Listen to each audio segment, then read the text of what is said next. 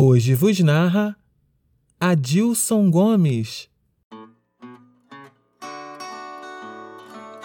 Não existe vida equilibrada. Às vezes você tá no sufoco. Às vezes você tá de boa. Tem horas que você foca mais no trabalho, outras na família. Às vezes você tá gordo. Às vezes você vira fitness. Ninguém corre maratona, viaja o mundo, monta startup unicórnio, amamenta e transa loucamente ao mesmo tempo. O conceito de vida equilibrada só existe para te vender suco detox e ansiedade. Calma, vai dar tudo certo.